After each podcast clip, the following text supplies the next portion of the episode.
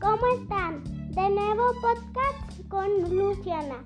Hoy hablaré un poco sobre las memorias de la computadora.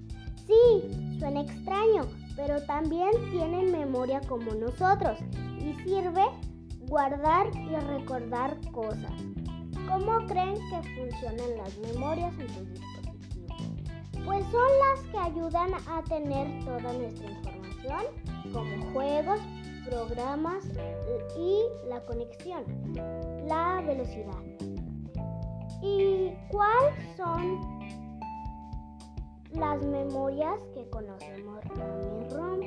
La RAM te da velocidad y los datos se, se guardan temporalmente y sus capacidad se mide en bytes.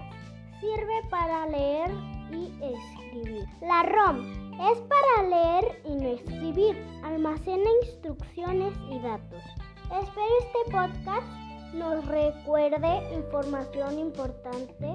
Recuerda, memoria ROM y RAM.